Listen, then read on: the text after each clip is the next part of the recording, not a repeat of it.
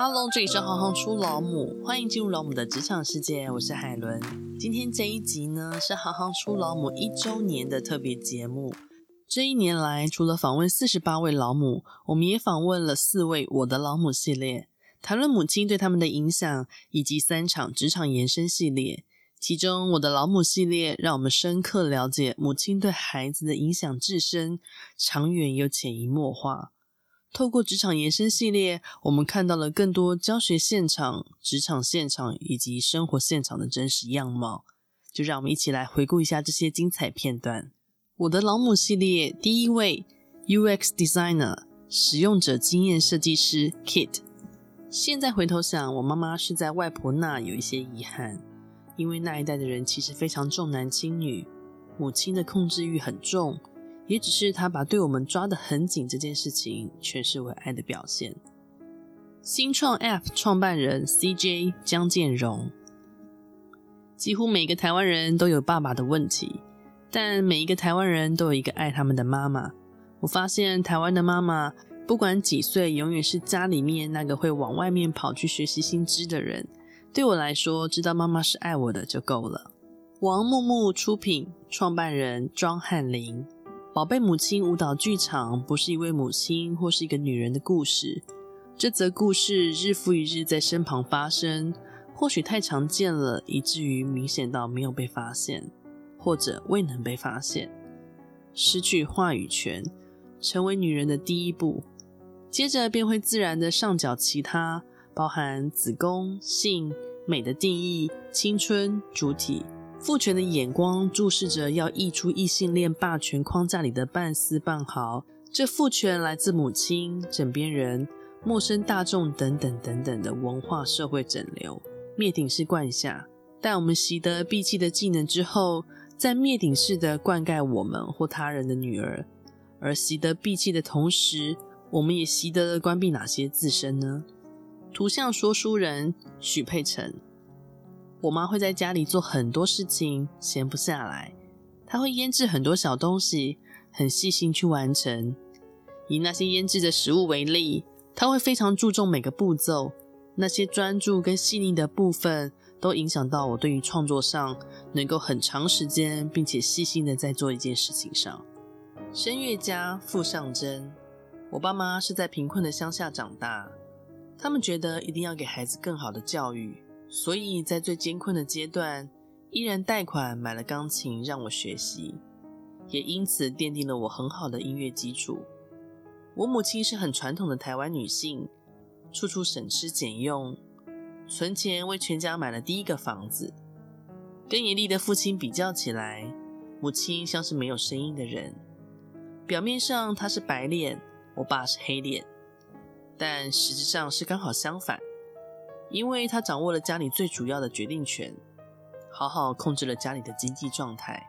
接下来，让我们来听听职场延伸系列，护理师老母延伸系列。如果老母想要成立老母公会，与谈人新时代的好左派作家吴圆圆，以及台湾基层护理产业工会创办人梁秀梅。我其实很希望护理人员自己写书，写自己的劳动处境。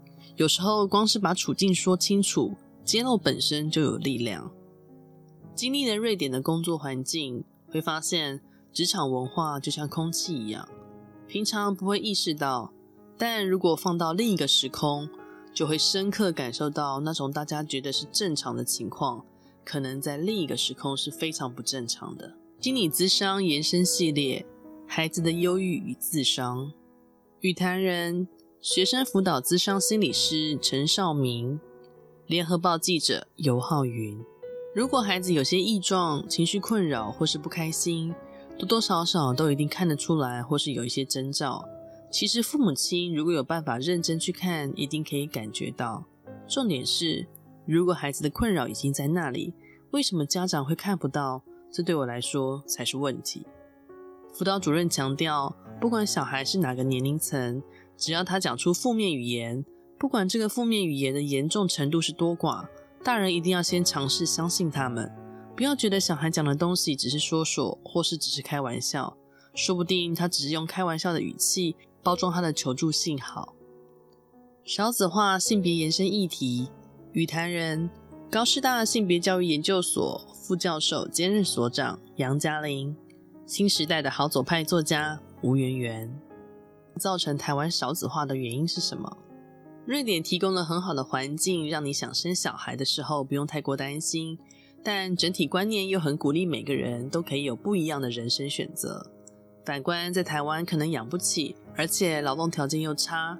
到底有什么时间或没有压力的状态下能好好生小孩呢？瑞典的育儿政策和社会福利会帮你把育儿路上遇到的绊脚石都移开，相对在生小孩上的烦恼就少很多。可能一开始想生小孩的意愿都差不多，但因为外在环境的种种考量，就会影响我们最终的决定。相对在瑞典不需要考虑这么多，所以不论男性女性对生孩子都更积极。瑞典的家庭观念是什么呢？我观察我的瑞典朋友，当养小孩或养育爸妈不是义务的时候，比较不会落入尽无聊责任的想法。当孝顺不是义务，家人在一起的品质就很高。另外，他们的人生选择很多。当你选择很多的时候，要不要生小孩就是他们自己想不想要的问题。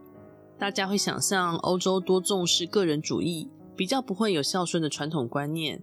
但我可以感受到，虽然没有强烈的报恩或抚养的传统责任感，或是经济上的责任连结，但他们的情感是蛮深刻的。这跟生活品质是否也有相关？不只是大人的劳动时间，台湾的小孩也非常可怜，小孩的劳动时间也非常长。我女儿小二时的同班同学，已经有人要补习补到晚上十一点，还是补书法，这样回到家也只剩疲惫的臭脸。没有时间和爸爸妈妈好好培养感情，工作和生活的平衡非常重要。如果每天要加班，下班以后还要接老板的讯息，哪里还有体力经营家庭生活？除了无法深耕家人的感情，庭院里的花花草草、兴趣、运动、健身、旅行都没有时间去发展。所以劳动时间真的很重要。性别教育为什么特别重要？孩子从小的环境和观念都会影响到他的眼界。其实不只是性别，我希望孩子看到这社会的百态，而不只是家长帮他规划出的人生。另一方面，我觉得性别教育可能是其中一个可以拓展人生视野的视角，所以这就会成为生活中很重要的一部分。在瑞典，幼儿园有越来越多性别教育的方针，他们会鼓励孩子不限于男性和女性刻板印象的行为或是外表，男生不一定要穿蓝色，女生不一定要穿粉红色。游戏也是，他们会引导孩子去接触、去尝试超出自己本身性别可能天生或受到社会影响而更有兴趣的游戏。台湾性别议题可以进步的空间还有哪些呢？整体性别意识有提升，虽然觉得自己离妇运很遥远，或是以为台湾性别已经很平等，但生活中仍充斥着以另一种形式出现的长辈时代的性别问题。在我们生养小孩的过程中，如果能以新的形式沟通，应该也能更贴近年轻世代的需求。通常女性意识到不平等是在生小孩的阶段，可能也是这个原因，所以感觉妇运跟年轻人距离比较远。到了经历工作、逼婚、结婚、生子，甚至是职场上的不平等，可能才会意识到性别或是女性会遇到的很多难关。瑞典教育的做自己。瑞典文化教我的是放轻松养小孩。当我很轻松，就不会对小孩有过多的各种要求。主要要能摒除掉“万般皆下品，唯有读书高”的观念。台湾的教育一直在意成绩，我们也不鼓励小孩发展出他自己喜欢什么，所以会一直用外在标准来看自己的成就。瑞典在小学阶段竞争非常少，四年级之前完全没有排名，之后才会有成绩排名。所以有更多的时间跟空间去寻找自己喜欢做的事。当然，还有劳工阶级和收入这块，相较于台湾是非常平坦的，所以他们不用担心选择有兴趣的科系是否在未来要担心很多事情。政策资讯的选择，我觉得第一个可以要求要更多的资讯，因为在瑞典，为什么能够让人民有理性选择的机会？因为他们有足够的资讯。比如针对所谓的少子化，每个政党提出政策，我自己就会有比较理性的判断。我们整体在选举的时候，其实是要开启社会政策的讨论空间。像瑞典高中就有模拟政策的辩论，如果从小就有这样的习惯，长大才会有所谓的理性辩论跟看政策和教育的空间，这是我们比较少的。像家里刚刚说的，如果从小就是受这样的训练，去比较数据、比较政策实际的效果，比如发钱跟盖幼儿园，哪一个的效益是比较大的？如果没有从学校阶段不断去训练的话，可能到了有投票权、成为公民的时候，就不会有这样的意识或是能力。所以这也是为什么在瑞典，他们把民主还有怎么样成为一个更理性的公民，作为他们教育的宗旨。以上就是我的老母系列以及职场延伸系列的访谈精华。念了现在的科系，不清楚他未来的出路到底在哪里。或者是说不知道该如何踏入一心向往的行业，甚至是入行一段时间之后才发现工作的真实样貌跟之前的想象其实是有很大的落差。当我们遇到这些人生课题的时候，通常会希望可以有个有经验的前辈能跟我们好好的聊一聊，但不见得每个人都这么幸运可以找到自己的资源。所以我们才会规划了这个职人家教。根据今年联合报的数据呢，百分之五十五的大学生自认为选错系，志趣不合，学用落差是最大的主因。是什么原因造成这样子的结果呢？